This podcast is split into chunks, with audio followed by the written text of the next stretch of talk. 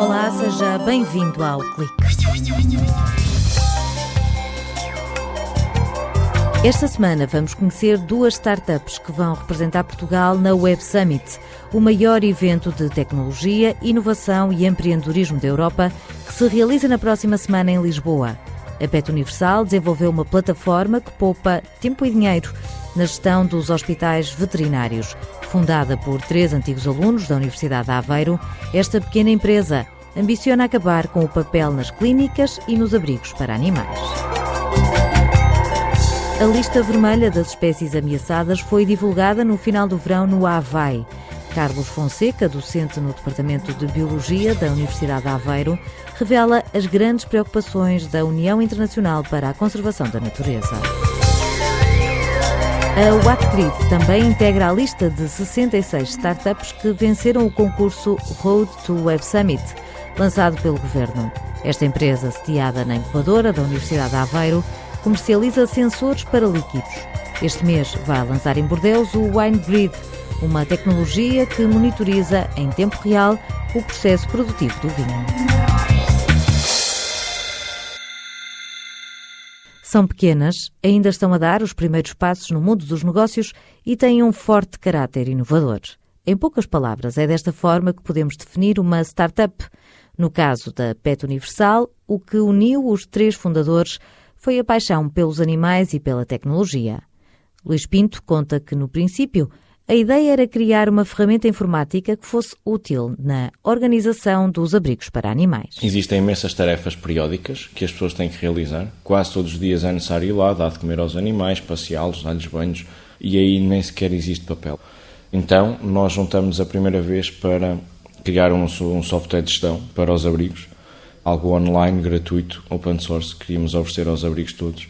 Depois percebemos que, porventura, até poderíamos criar um negócio com isto. E criaram mesmo. Perceberam que as clínicas veterinárias estariam dispostas a pagar para ter um software que simplificasse toda a logística e papelada associadas ao internamento dos animais. Quando um animal fica internado hoje em dia, eh, existe um, um plano de tratamento, ou seja, um conjunto de medicações e horário para, para tomar, monitorização e em todos os sítios que nós visitamos dizem-nos que em todo lado trabalham com, com folhas de papel para fazer esta gestão, que todos os dias são criadas novas folhas em papel para todos os animais.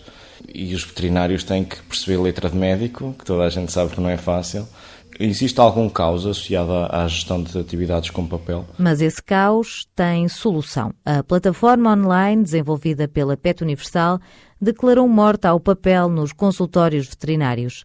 Agora, Luís Pinto explica que a gestão do internamento e da hospitalização passa toda pela cloud. Os veterinários poupam imenso tempo a, a escrever as folhas em papel e a escrever o planeamento do que querem fazer em papel os enfermeiros que até agora têm que, de hora a hora, fazer uma ronda por se têm coisas para fazer ou não, eh, a partir deste momento podem estar mais descansados quanto a isso, fazer outras coisas, porque recebem notificações eh, e apenas quando têm coisas para fazer é que se desloca o conjunto dos animais e imediatamente eles percebem o que é que têm que fazer. A PET Universal foi criada há menos de um ano e já estabeleceu parcerias com várias clínicas.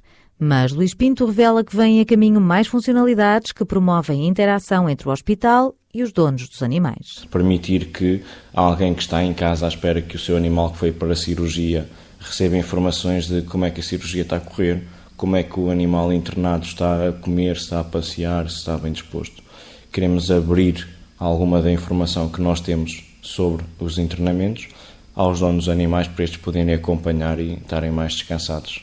Isto é realmente novo, pelo que nós percebemos, e é algo que nós estamos a trabalhar para, alguns no próximo ano, disponibilizarmos. Quanto à participação na Web Summit, o antigo aluno da Universidade de Aveiro acredita que será uma oportunidade para atrair investimento e beneficiar de um ambiente tecnológico único. É necessário, a priori, investigar um pouco quem vai lá estar, saber também a dinâmica entre estar num stand e estar a circular e conseguir cativar pessoas a passarem no stand a posterior. Não acreditamos que seja possível chegar lá, fazer um pitch de um minuto à porta do hotel e receber milhões. Achamos que isso já não funciona assim, mas acreditamos que podemos fazer um primeiro contacto e levantar a curiosidade no investidor e pós-Web Summit conseguimos conversar mais um bocadinho. Por outro lado, É importante, sem dúvida, conhecer outras empresas na, na área tecnológica que sejam potenciais parceiros. Ir ao Web Summit não é um passeio para conhecer pessoas. Todos os empreendedores querem sobressair num evento onde são esperados cerca de 50 mil participantes de mais de 150 países. Numa altura em que há mais de 80 mil espécies ameaçadas, será que os esforços de conservação têm dado resultado? Carlos Fonseca, docente no Departamento de Biologia da Universidade de Aveiro, revela quais as espécies que mais preocupam a comunidade científica. No final do verão de 2016, decorreu em Honolulu, no Havaí, a apresentação dos resultados dos esforços de conservação da biodiversidade a nível mundial, levada a cabo pela União Internacional para a Conservação da Natureza, com a consequente atualização da lista vermelha das espécies ameaçadas. Esta lista inclui agora 82.954 espécies, das quais 29% estão ameaçadas de extinção. Destacam-se três problemáticas que muito inquietam a comunidade internacional. A primeira é que, neste momento, quatro dos seis grandes símios encontram-se no limiar da extinção, onde se inclui o maior primata vivo, o gorila da montanha ameaçado pela caça furtiva, apresenta agora o estatuto de conservação de criticamente em perigo, a par com o gorila ocidental das Terras Baixas, o orangotango do Bornéu e com o orangotango de Sumatra. Na segunda maior problemática, debateu-se acerca do declínio abrupto da zebra das planícies, também ele resultado da caça furtiva para o comércio das peles e da carne. No espaço temporal de 14 anos foi contabilizado o decréscimo em mais de 160 mil animais no efetivo populacional global desta espécie de zebra. E por fim, na terceira maior das problemáticas, foi apresentado o crescimento da ameaça de extinção às espécies das plantas havaianas, potenciado pelas espécies invasoras. Mas nem todos os esforços de conservação têm sido em vão. Os progressos e conquistas foram também objeto de menção. Destacam-se as boas notícias para o panda gigante, que desceu o grau de ameaça em perigo para vulnerável com o crescimento da população selvagem nos últimos 20 anos, devido à proteção eficaz das florestas e ao reflorestamento. O diretor-geral da UICN remata estes resultados afirmando que nós vivemos numa época de grandes mudanças e cada atualização da lista vermelha faz-nos perceber o quão rapidamente a crise de extinção global está a aumentar. A ação de conservação não está a funcionar e temos cada vez mais provas disso. É nossa responsabilidade reforçar os esforços para virar a maré e proteger o futuro do nosso planeta. Foi a opinião de Carlos Fonseca, coordenador da Unidade de Vida Selvagem do Departamento de Biologia.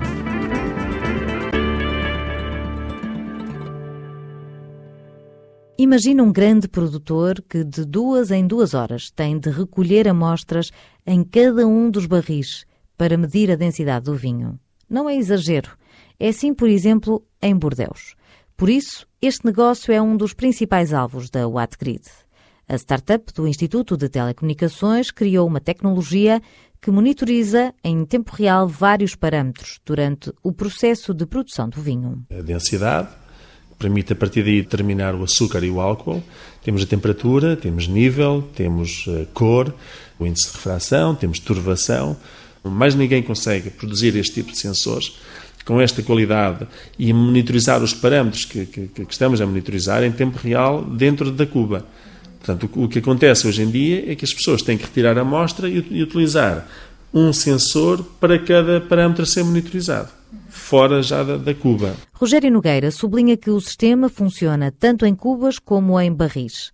Além dos sensores, a Wattgrid criou uma plataforma online. Assim, mesmo à distância, a qualquer hora, o produtor controla a qualidade do vinho de forma mais eficiente e sem desperdícios. Vai poupar o tempo da, da medição. Como o sensor está, está dentro do próprio recipiente, não é preciso retirar amostras e permite um controle muito mais apurado de, de todo o processo. Os dados são recolhidos e são enviados para a nossa plataforma, que está na, na, cloud, onde o produtor pode ir visualizar os dados, seja num telemóvel, seja num, num portátil, num, num, computador. Portanto, em qualquer lado onde haja acesso à internet, é possível visualizar, interagir com os dados, comparar dados de anos anteriores, ver o perfil de evolução da, da produção. O fundador da Wattgrid revela que no catálogo desta jovem empresa Há sensores de vinho para todos os tamanhos e parâmetros. Um deles é o Smart Bang. Portanto, o barril, em vez de ter a rolha normal, eh, é substituído por uma rolha inteligente que recolhe dados da maturação ou da vinificação dentro do barril. Temos o Wine Plus, que é um conjunto de sensores para a gama da Cuba, que depende do número de parâmetros que são medidos.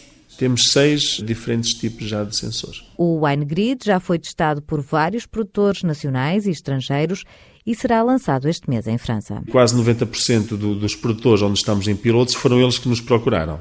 Nós já começámos a comercializar uh, pequenas quantidades. Vamos sim ter o lançamento oficial uh, agora em, em final de novembro, início de dezembro com uma feira que é a Vinitec, em Bordeus, e é aí que vamos fazer o lançamento oficial do produto e, e teremos então, a partir daí, sim, uma atividade comercial mais agressiva.